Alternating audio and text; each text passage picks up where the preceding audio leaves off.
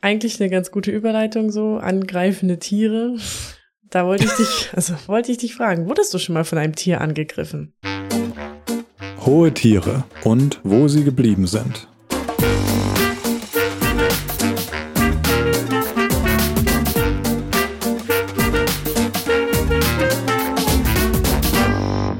Hi, ich bin Bex. Ich bin Moritz. Und willkommen zu der sagenhaften Folge Nummer 30 von Hohe Tiere. Das ist quasi ein Mini-Jubiläum, sagt man glaube ich nicht, aber. Nee, ist offiziell kein Jubiläum. Aber ein Festakt. Auf jeden Fall haben wir uns für unsere 30. Folge was Besonderes ausgedacht und das hat uns in der Idee so gut gefallen, dass wir das auch öfter machen wollen. Nämlich haben wir ganz viele Tiere auf unserer Liste und wir bekommen auch sehr viele Vorschläge von euch. Danke dafür übrigens. Es ist total schön, wenn ihr uns ganz viele Tierideen schickt.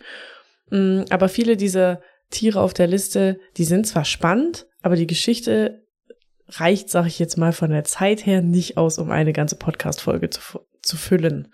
Die sind dann meistens so in fünf bis zehn Minuten runter erzählt. Ist, ähm, gar nicht abwertend gemeint, das ist eine spannende Geschichte, aber kurz und schön. Und deswegen haben wir überlegt, dass wir diese Tiere sammeln und ab und zu, ja, so in der Form von, unser Arbeitstitel ist äh, fünf Minuten Tiere, ähm, uns gegenseitig erzählen. Das heißt, ihr bekommt noch viel mehr Tiercontent in einer Folge. Mhm. Und wir können endlich mal die Geschichte von Tieren erzählen, die bisher keinen Platz gefunden haben in den Folgen. Okay, Moritz, du fängst an und hast äh, das erste Fünf-Minuten-Tier mitgebracht. Genau, und bei der Geschichte geht's für uns nach Dingle. und das fängt schon sehr gut an. Dingle ist eine Halbinsel im Südwesten Irlands, direkt am Atlantik, und es gibt dort auch einen kleinen Ort, der Dingle heißt. Und wenn man da ist, dann stößt man überall auf das Bild eines Delfins. Der hängt auf Fotos in Restaurants, der äh, ist in unterschiedlichsten, sag mal, Souvenirs zu kaufen im sogenannten Dolphin Shop am Hafen und da steht auch, wie wir es von anderen bekannten Tieren kennen, eine Statue. Und der Delfin, der dort bis heute so gehypt wird, der heißt Fungi. Das ist die Folge der guten Namen. Äh, die Geschichte der guten Namen auf jeden Fall. Fungi aus Dingle. Der war oder ist ein großer Tümmler, ungefähr vier Meter lang, also ein Delfin. Und Fungi hat mehr als 37 Jahre an der Küste gelebt. Der ist neben den Booten hergeschwommen, hat Menschen bei Kanutouren begleitet, ähm, hat auch zum Beispiel bei Fischerbooten auf dem Meer vorbeigeschaut und sich dann so allgemein so verhalten, dass Menschen das als spielerisches Verhalten interpretieren. Also der war überhaupt nicht scheu, ist mit den Booten mitgeschwommen, aus dem Wasser gesprungen. All die Dinge, die, glaube ich, die meisten Menschen an Delfinen so sehr begeistern, die man aber halt in der Regel nicht aus nächster Nähe beobachten kann. Fungi aber hat immer wieder die Nähe von Menschen gesucht und das, obwohl er offensichtlich kein Delfin war, der von Menschen aufgezogen worden ist oder früher in Gefangenschaft gelebt hat. Also der hätte überall hinschwimmen können, aber er hat sich entschieden, an der Küste und im Hafen von Dingle zu bleiben. 1983 ist er da zum ersten Mal in der Bucht gesichtet worden und 37 Jahre lang war er dann nie für längere Zeit weg, bis zum Oktober 2020. Seit damals gilt der Delfin als verschwunden und die Menschen haben ihn dann auch wirklich eine Weile lang überall im Meer gesucht. Es gab verschiedene Sichtungen, die sich dann alle als falsch rausgestellt haben. Und bis heute ist er nicht mehr gefunden worden. Woran hätte man ihn denn auch zweifelsfrei erkennen können? Ich glaube, womit man ihn am besten erkannt hat, also ich weiß nicht, ob er so spezielle Körpermerkmale hatte, aber woran man ihn am besten erkannt hat, ist, dass er alleine unterwegs war und in dieser Gegend. Mhm. Also wenn man einen ähm, Delfin da gesehen hat, der alleine unterwegs war, dann war es einfach immer eher. Schon ungewöhnlich auch für große Tümmler, dass die so alleine rum Schlendern, Schlendern, schwimmen. Das ist ziemlich ungewöhnlich für die, weil die normalerweise sich in, in der Familie, also in so Delfinschulen, mhm. aufhalten und zusammen unterwegs sind und sehr soziale Tiere sind. Auf jeden Fall ist das auch der Grund, dass ich am Anfang gerade gesagt habe, er war oder ist ein großer Tümmler, weil einfach niemand weiß, ob der Delfin noch am Leben ist. Vielleicht, das ist eine Möglichkeit, ist er nach all der Zeit einfach doch noch weitergezogen Wahrscheinlicher ist aber schon, dass er gestorben ist inzwischen, weil er jetzt über 40 Jahre alt sein müsste. Und große Tümmler können zwar so alt werden, aber normalerweise werden die in der Wildnis nicht mal 20. Also er hätte in dem Fall schon ein sehr hohes Alter erreicht. 40 Jahre, krass, das wusste ich auch nicht. Ja, da ist es interessanterweise, ich habe jetzt nicht genau nachgeschaut, wieso, aber Bei Delfinen ist es so, dass sie in Gefangenschaft länger leben können. Mhm. Was mich ehrlich gesagt ein bisschen überrascht hat, weil wir ja von Orcas inzwischen wissen jetzt äh, in unserem Podcast, dass es da überhaupt nicht so Ja. ist. Und dass die in der Ge- Gefangenschaft so viel, so viel Leid und Stress empfinden, dass sich das Leben deutlich verkürzt oder verkürzen kann im Vergleich zum Leben in der freien Wildnis. Zu Fungi gibt es übrigens einen Eintrag im Guinness Buch der Rekorde. Er gilt dort als ältester Einzelgänger-Delfin der Welt. Und ich habe es ja gerade schon gesagt, auch das ist ziemlich ungewöhnlich. Normalerweise leben große Tümmler in Gruppen. Mindestens leben die aber zu zweit. Natürlich ist das jetzt nur Spekulation, aber vielleicht ist es so, dass Fungi damals in den 80ern irgendwas als jungen Delfin von seiner Gruppe getrennt hat und er sich danach einfach an den Menschen orientiert hat, die er halt da bei Dingle gefunden hat und dort geblieben ist, weil er halt da auch so eine sozialen Kontakte pflegen konnte mit anderen intelligente Lebe, intelligenten Lebewesen. Wie gesagt, das ist Spekulation, aber möglich ist es, denke ich schon. Weil er so alt war, gab es übrigens auch Spekulationen, dass der echte Delfin womöglich schon viel früher gestorben ist als im Jahr 2020 und dann die Bewohnerinnen von Dingle den einfach ausgetauscht haben, also dass sie mehrfach einen neuen Delfin eingesetzt haben, um halt weiter Touristen und Touristinnen anzulocken. Das wäre aber hart. Das wäre hart und ehrlicherweise, also die Einwohner haben das, finde ich, ziemlich überzeugend zurückgewiesen. Ein Anbieter von Bootstouren hat zum Beispiel mal in einem Zeitungsartikel erzählt, wenn man einen Delfin in den Hafen setzen könnte und ihn dazu bringen könnte, dort zu bleiben, dann würden das ja einfach alle Mhm. machen, oder? Also das ist ja so eine gute Touristenattraktion, das wäre dann sicherlich auch anderen Leuten eingefallen. Äh, Auf diese Geschichte bin ich übrigens gestoßen im vergangenen Jahr, da war ich nämlich selbst in Dingle Ach, cool. und ähm, habe da Fotos von Fungi gesehen, habe auch diese Statue am Hafen gesehen. Da stellen wir auf jeden Fall auch noch ein Foto auf Instagram und auf unsere Website zu der Folge. Und diese Statue, die steht da auf einem freien Platz. Ähm, der Delfin hat einen offenen Mund, so ein bisschen genau das, was man immer so als dieses Lachen interpretiert als Mensch bei einem Delfin. Mhm. Wie bei so vielen Statuen, natürlich lassen sich's die TouristInnen auch nicht nehmen und werfen da immer so ein paar schöne kleine Münzchen in den Mund hinein, die da, die da dann liegen. Ja, und das ist die Geschichte von Fungi, dem Delfin, der jahrzehntelang sehr viele Leute begeistert hat. Cool. Kurz und schön. Vor allem cool, dass du auch schon da warst. Schade, dass du Fungi nicht gesehen hast. Oder Fungi den dritten. Oder Fungi den dritten, genau. Ja, es war wirklich, also natürlich schade, dass man den dann nicht mehr sehen konnte. War auch von dem her schade, weil als wir da waren, dann gerade keine Bootstouren möglich waren, weil da das Wetter ziemlich rau war. Dann konnten wir auch keine andere Wahltour oder so machen. Die machen da ganz Mhm. viele Besichtigungstouren an der Küste entlang. Das hätte ich schon gern gemacht, aber so bleibt's einfach noch ein bisschen auf der Bucketlist. Ist ja auch schön, dass es mal ein Tier, eine Geschichte über ein Tier ist, das sich freiwillig den Kontakt zu Menschen sucht und nicht, weil Menschen es dazu gezwungen haben oder so. Ja, das finde ich daran auch, auch einfach wirklich gut, dass der einfach, der hatte da die Wahl, da hinzugehen, hat es gemacht. Ähm, alle fanden es toll, zumindest die Menschen. Aber er hätte halt immer gehen können und ist nicht jetzt irgendwie von Menschen dazu gebracht worden, das zu tun. Ja. Fungi eine quasi Single-Geschichte, glücklicher Junggeselle, zumindest soweit wir wissen. Ich habe eine Liebesgeschichte mitgebracht. Der Mensch liebt Liebesgeschichten, glaube ich, so sagt man, und tragische Liebesgeschichten noch viel mehr. Kein Wunder also, dass die folgende Geschichte Deutschland ziemlich lange in Atem gehalten hat. Deutschland und die Welt, muss man sagen. Das hohe Tier ist diesmal ein Schwan, beziehungsweise eine Schwänin oder Schwanedame, die im Lauf der Geschichte auf den Namen Petra getauft wurde. Und ich nenne sie direkt von Anfang an so. Petra war schon vor ihrer tragischen Geschichte besonders. Sie ist nämlich ein Trauerschwan, hat also schwarzes Gefieder und die Art ist bei uns gar nicht heimisch, sondern kommt ursprünglich äh, aus Australien oder kommt häufig in Australien vor. Ähm, trifft man hier also auf einen schwarzen Schwan, ist er wahrscheinlich ausgesetzt oder verwildert oder stammt aus der einzigen sich selbst erhaltenen Kolonie in Europa, glaube ich, in den Niederlanden.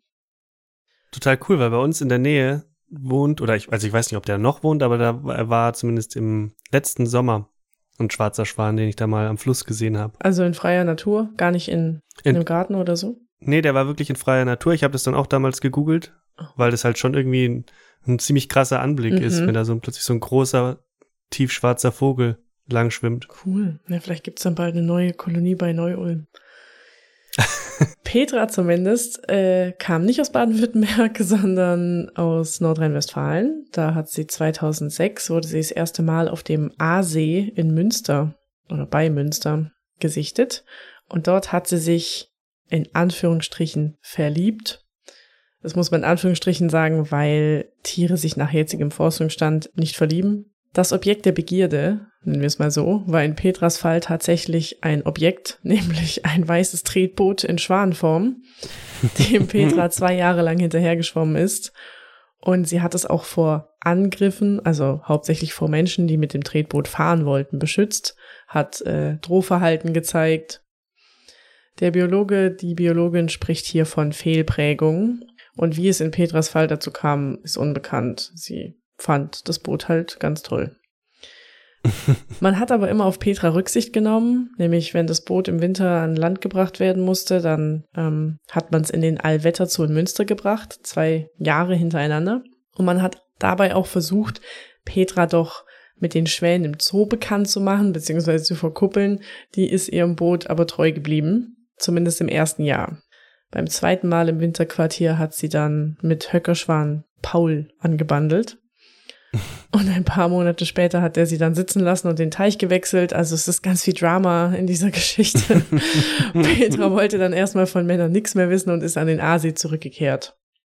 Anfang 2009 war Petra dann plötzlich verschwunden und das Interesse an dem Vogel ist in ganz Deutschland wieder aufgeflammt. Es hat sich sogar ein Freundeskreis Schwarze Petra gegründet und äh, dieser Freundeskreis hat Hinweise auf den Verbleib des Tiers entgegengenommen. 2013, also vier Jahre später erst, hat sich dann rausgestellt, Petra geht's gut.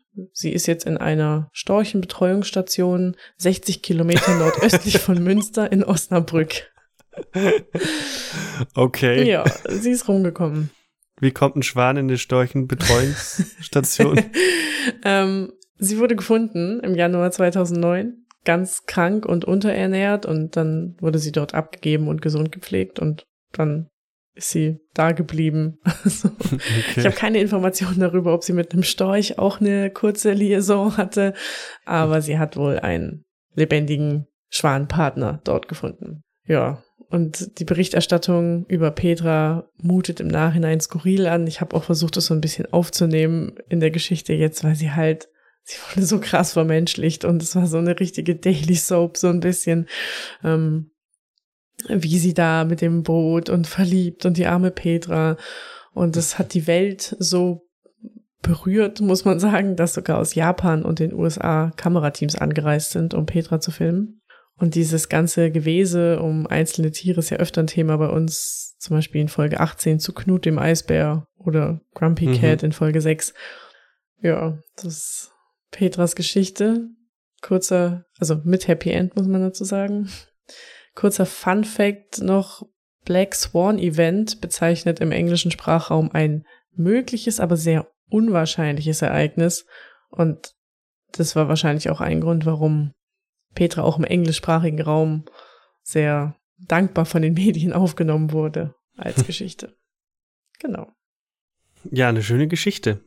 Und auch schon wieder so ein bisschen, dass, dass da die Menschen gar nichts Schlimmes machen. Ja. Ich bin irritiert. Endlich. Mal. Was? Endlich. Aber Was? kommt noch. Ich habe noch eine dabei. Oh je. Dann sollte vielleicht lieber ich enden und nicht jetzt meine Geschichte erzählen. In meiner zweiten Geschichte geht es um zwei Hunde. Zu denen gibt es so eine kleine Doku auf YouTube, die man sich anschauen kann. Die erzählt vom Leben von diesen beiden Golden Retrievern, die Baylor und Samson heißen. Und Baylor und Samson wurden erstmal 2008 ähm, von dem Ehepaar Schaefer oder Schafer im US-Bundesstaat Vermont für die Töchter der Familie gekauft, sind aber dann zu einer regionalen Berühmtheit geworden, weil sie sehr gerne wandern gehen. Laut ihrer Besitzerin haben Baylor und Samson selbst gelernt, die Haustür zu öffnen. Ah, alleine. Ich dachte gerade, ja, wandern ist jetzt doch für Hunde nicht so, aber okay, alleine. Mhm. Alleine. Ähm, und zwar haben sie rausgefunden, wie man die Haustür öffnet. Und wenn dann die Besitzer nicht zu Hause sind oder waren, dann sind die Tiere einfach ausgebrochen und alleine durch die Natur gestreift. Das heißt, jeden Tag oder fast jeden Tag sind sie dann allein unterwegs Und die wandern nicht irgendwo hin, sondern sie wandern jeden Tag gezielt dieselbe Route. Sie wandern den sogenannten Pinnacle Trail. Das ist ein Wanderweg, der auf einen kleinen Berg führt. Hin und zurück sind es ungefähr sechs Kilometer und 500 Höhenmeter, die, die sie da zurücklegen. Und von diesem Berg aus kann man dann die komplette Landschaft dort überblicken. Diese Familie, der die Hunde gehören, die wohnt draußen auf dem Land, am Wald oder sogar im Wald. Und die Hunde sind da auch schon früher alleine rumgespaziert und haben dabei einfach nur so ihre Umgebung erkundet. Und bei einer dieser Erkundungen haben sie dann den Wanderweg wohl entdeckt und gemerkt, dass da auch immer wieder Menschen vorbeikommen, die auf den Berg gehen. In dieser kleinen Doku sieht man auch, wie die zwei Hunde dann auf eine Gruppe von WanderInnen treffen und dann stehen bleiben, sich streicheln lassen. Da handelt es sich dann um Menschen, die kennen die Hunde, weil sie Menschen da halt auch öfter mal die Strecke gehen und sich äh, dann auch tierisch freuen, wenn sie dann diese zwei Hunde da treffen. Und die Hunde scheinen sich auch schon ziemlich wohl zu fühlen. Sie gehen also nicht wegen der Aussicht da hoch, sondern wegen der Streicheleinheiten und vielleicht fällt ja auch mal was Leckeres ab von den Menschen. Also eine These des Vaters aus der äh, Familie Schäfer ist, dass bei Golden Retrievern sich halt vergleichsweise häufig beobachten lässt, dass sie eine große Trennungsangst haben. Also die fühlen sich total unwohl, wenn sie alleine zu Hause sind, wenn ihre Herrchen halt unterwegs sind. Wenn die beiden Hunde aber halt täglich auf dem Wanderweg sind, dann treffen sie ja die ganze Zeit Menschen und sind nicht alleine. Und das könnte erklären, warum sie so gerne wandern gehen, wenn ihre Besitzer nicht da sind. Natürlich ist es aber trotzdem so eine Sache, Hunde frei und ohne Begleitung im Wald herumlaufen zu lassen. Manche Menschen freuen sich darüber, andere vermutlich überhaupt nicht. Ähm, wozu dann Menschen natürlich gehören, die Angst vor Hunden haben. Ja, und Golden Retriever sind nicht so klein. Das sind jetzt keine winzigen Hunde.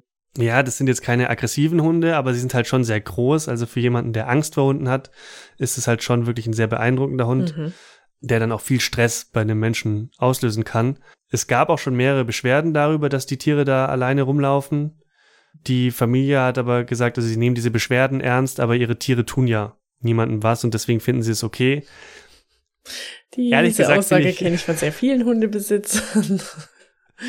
ja, ehrlich gesagt finde ich das eine schwierige Argumentation, weil das ändert ja überhaupt nichts daran, dass da halt manche Menschen sehr große Angst haben. Ja.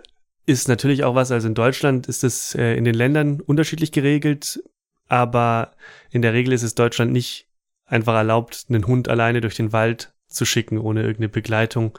Und in den, in vielen Bundesländern gilt ja dann auch einfach eine strenge Leinenpflicht. Ist auch nicht so, als könnte man das nicht verhindern. Also meine Eltern haben auch so einen Hund, der Türen aufmacht. Mhm. Mittlerweile auch schon Balkontüren und so. Also sie macht sie halt nicht wieder zu, das ist ein bisschen das Problem.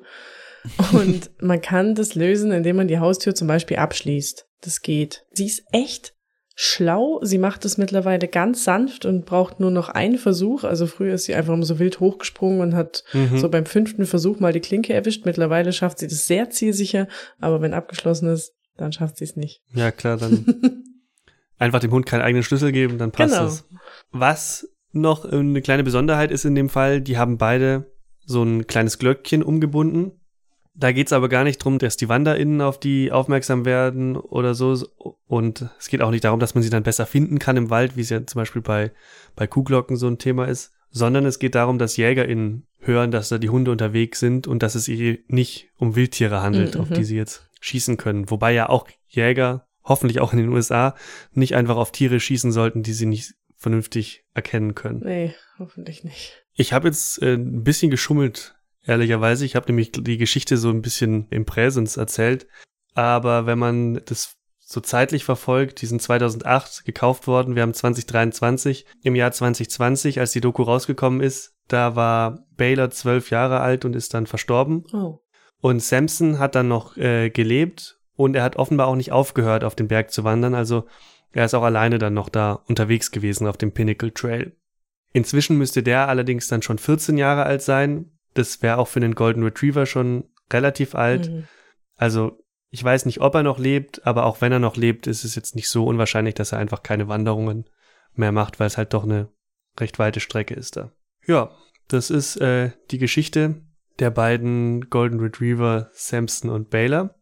Und vielen Dank an der Stelle an Lukas, der hat mir nämlich den Tipp für diese Geschichte gegeben. Hm, danke, Lukas.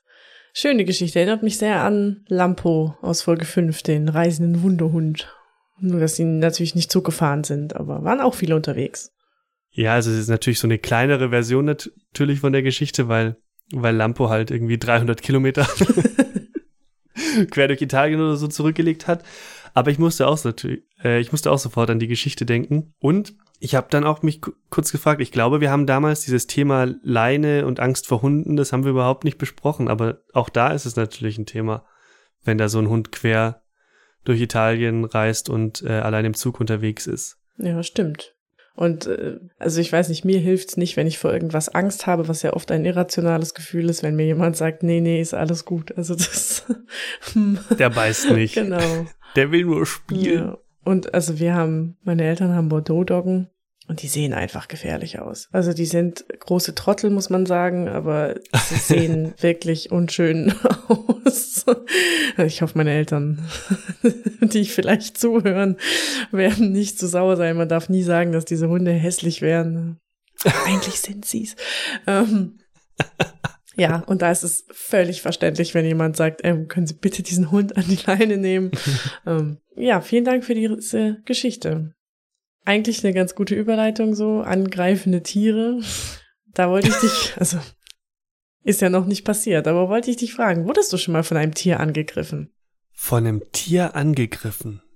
Hm. Ich glaube nicht, aber ehrlich gesagt weiß ich es, also auf jeden Fall nicht so, dass es sich bei mir irgendwie in der Erinnerung so zementiert hat. Also nicht aber, über den bellenden Hund oder die kratzende Katze. Hinaus. Nee, genau, also irgendwie so von Hunden angerempelt und so bin ich schon geworden, aber halt von neugierigen Hunden, die da mal schauen wollen. Aber ansonsten glaube ich nicht. Hast du Glück gehabt bisher? Ist ja auch gut so. Ich wurde auch noch nicht ernsthaft angegriffen. Ähm, höchstens mal, ich war in Guatemala in einer Tierauffangstation, habe da gearbeitet und da gab es ein Tepezquintle, heißt das auf Aztekisch, glaube ich. Und äh, zu Deutsch ein Packer. Und das ist ein großes Nagetier, so ein bisschen wie ein Capybara, nur viel kleiner. Wie ein was? Ähm, oh, Capybara. Oh, du musst Capybara-Videos googeln. Das sind sehr große Nagetiere. Capybara. Okay, ich schreibe es völlig falsch. Ist egal. Findest Leute, wenn ihr sucht, C-A-P-Y-B-A-R-A. Genau. Ah, die, okay, die kenne ich vom Sehen. Die heißen, heißen die nicht anders auf Deutsch? Riesenmeerschweinchen? Keine Ahnung. Sie sind auf jeden Fall mit den Warte. Meerschweinchen verwandt. Ah, ein, ein Wasserschwein. Ein Wasserschwein, okay. Und das Packer ist ein Wasserschwein in Spitzgröße oder, weiß ich nicht, Dackelgröße so ungefähr. Und mhm. die überschätzen sich, die sind sehr aggressiv und das kam immer auf mich zugerannt, wenn ich in den Käfig bin. Und man musste wirklich aufpassen, weil das, das hätte mich gebissen. Also da war ich immer mit Besen bewaffnet, ähm, um, naja, also ich es natürlich nicht geschlagen, aber man so den Besen auf den Boden und dann hat sich zurückgezogen. Also, aber mir ist nie was passiert. Man muss einfach vorsichtig sein mit denen. Genau, jetzt geht's hier aber gleich um ein viel größeres und für den Menschen auch gefährlicheres Tier, nämlich einen Tiger. Und in unserer Bonusfolge vom vergangenen April haben wir schon mal über die Faszination gesprochen, die Großkatzen scheinbar auf Menschen ausüben. Und das hohe mhm. Tier, von dem ich jetzt erzähle, reiht sich da ein. Es geht um Manticore, oder Mantacore oder Manticore. Ich nenne ihn einfach Mantacore, ich weiß es nicht genau. Der war ein weißer Königstiger. Und es geht auch um zwei Männer, die zumindest in der Generation unserer Eltern jeder kennen dürfte. Siegfried und Roy. Ah. Du kennst sie ja. Weil manchmal so in meinem Alter habe ich rumgefragt, da kannten die Leute nicht mehr unbedingt. Ich hatte, ich hatte so ein altes Zaubershow-Video von denen mal. Genau. Wer es nicht weiß, die beiden waren Magier von Beruf und hatten eine extrem erfolgreiche Show in Las Vegas. Um das kurz einzuordnen, 1988 haben sie mit dem Mirage Hotel dort einen Fünfjahresvertrag über knapp 60 Millionen Dollar unterschrieben. Das war zu dem Zeitpunkt der bestbezahlte Vertrag in der Geschichte des Live-Entertainments. Und diese Show hat Millionen gekostet, dauerte circa anderthalb Stunden und in ihr sind auch 27 weiße Tiger aufgetreten. Und das war sozusagen das Markenzeichen von Siegfried und Roy, ähm, die übrigens aus Deutschland stammten, tatsächlich deswegen Siegfried. Der hieß wirklich so. Ähm, und die haben diese Tiger auch selbst gezüchtet. Und zu Manticore sollen sie sogar eine sehr innige Beziehung gehabt haben, weil sie mussten ihn als Baby mit der Flasche großziehen, nachdem seine Mutter ihn verstoßen hatte. Und er war fester Teil ihrer Shows. Also alles läuft super für Siegfried und Roy. Die beiden verdienen Millionen mit ihrer Tigershow. 2003 gibt's dann die Tragödie, ohne die es diese Geschichte natürlich nicht in unserem Podcast geschafft hätte. Einfach nur Männer, die Tiger zu sehr lieben, ist nicht so eine gute Geschichte. Während einer Show wird Roy Horn von Manticore in den Arm gebissen und anschließend am Hals gepackt und hinter die Bühne geschleift. Und dabei wird er von dem 300 Kilo schweren Tier auch heftig geschüttelt. Roy wird dabei schwer verletzt, schwebt mehrere Wochen in Lebensgefahr und er erholt sich nie wieder von dieser Attacke. Er bleibt sein restliches Leben halbseitig gelähmt und ist auf den Rollstuhl angewiesen. Die Bühnenkarriere der beiden Magier ist damit beendet. Und jetzt gehen natürlich die Spekulationen und Erklärungsversuche los. Warum hat dieser Tiger, der noch nie vorher negativ aufgefallen ist, sein Herrchen angegriffen? Vielleicht, weil es keine gute Idee ist, einen Tiger privat zu halten. Ja, das könnte damit zu tun haben. ähm, Siegfried und Roy selber haben offiziell bekannt gegeben, dass Roy Horn bei der Vorstellung einen leichten Schlaganfall erlitten hatte.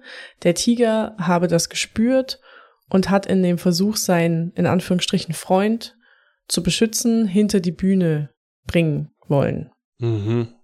Klar. Und ähm, ich zitiere mal Siegfried Fischbacher selbst zu dem Thema. Wenn ein Tiger seinen Freund beschützen will, dann tut er das eben auf Tigerart mit Hilfe seiner Stärke. Also diese Geschichte wurde rauf und runter von den beiden veröffentlicht. Der Tiger wollte Roy beschützen und hat ihn deswegen weggebracht. Diese Version wird allerdings von vielen angezweifelt, auch weil der Tiger nun mal direkt an die Kehle von Roy gegangen ist und das ist mhm. äh, eigentlich eher ein Biss, der mit Tötungsabsicht in Verbindung gebracht wird. Wahrscheinlicher sei nämlich, dass Roy den Schlaganfall erst nach und aufgrund von Mantacors Attacke erlitten hat. Mhm. Das sind jetzt noch die beiden einleuchtendsten Versionen, die es gibt. Es gibt aber auch viele wilde, fast schon Verschwörungstheorien zur Attacke. Ich erzähle mal ein paar davon. Ein homophober Zuschauer soll den Tiger absichtlich abgelenkt haben, damit der Roy angreift. Siegfried und Roy waren nämlich ein Paar. Das haben sie zwar erst 2007 offiziell bekannt gegeben, aber eigentlich war das schon vorher klar. Wie soll denn ein Zuschauer das? Der muss sich dann auch gut mit Tigern auskennen, oder? Ja, also äh, es war die Rede, das ist total, äh, die ist aus der Bildzeitung, ja, muss man, also da habe ich davon gelesen, muss man dazu sagen. Ähm, es wurde die Theorie verbreitet, dass ähm, jemand Pheromone geschmuggelt haben soll, also oder eine Flasche mit Tierurin mhm. und das versprüht haben soll, um den Tiger abzulenken und nervös zu machen. Aber dann hätte man ja die Spuren davon sicherlich gefunden. Na, es gab ja keine offizielle Untersuchung oder so. Also, das war deren Tiger und sie wollten das auch nicht. Was da mit dem Tiger passiert ist, darauf komme ich später noch. Dann gibt's noch eine andere Theorie, die, die ist damit so ein bisschen verwoben. Manticore wurde von der riesigen Beehive-Frisur einer Zuschauerin abgelenkt.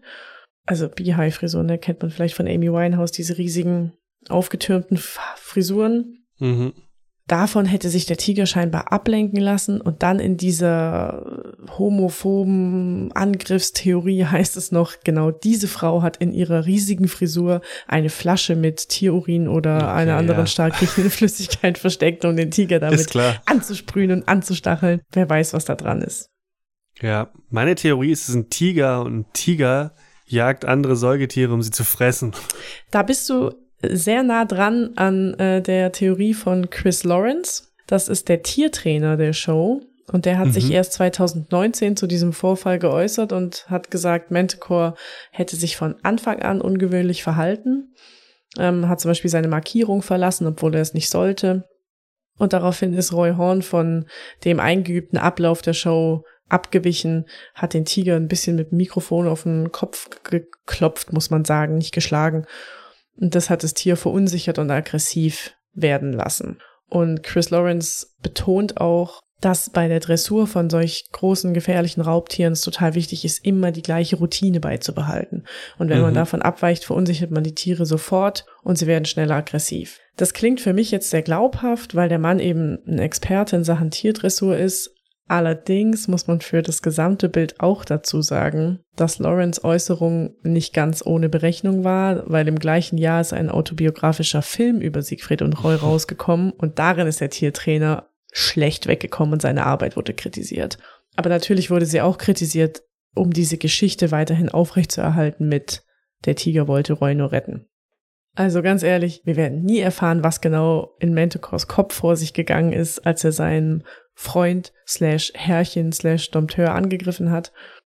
Jeder kann sich jetzt selbst seine Meinung darüber bilden.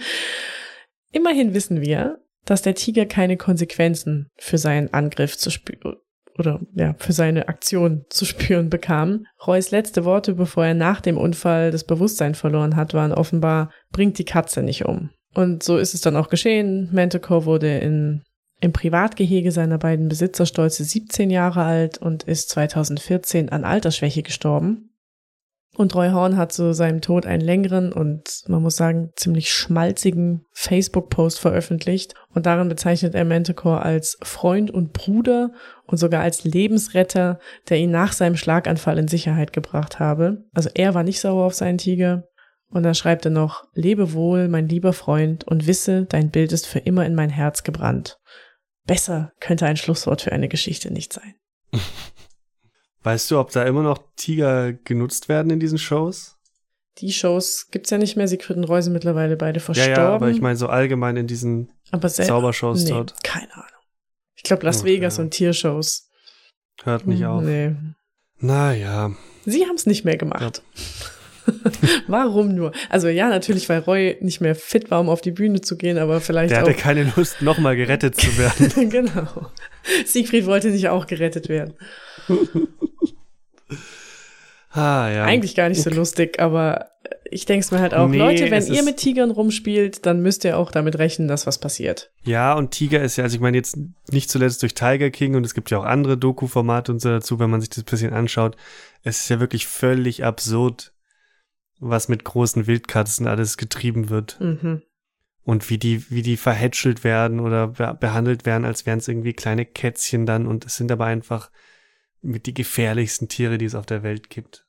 Wir hatten es ja schon mal gesagt, kauft keine Orcas und macht keine Fotos mit Tigern. Genau, keine Elefanten, keine Orcas, Katzen, Hunde sind total in Ordnung und selbst da muss man sich's gut überlegen. Ja, schön. Danke trotzdem für die Geschichte. Und damit nähern wir uns schon äh, dem Ende unserer 30. Folge.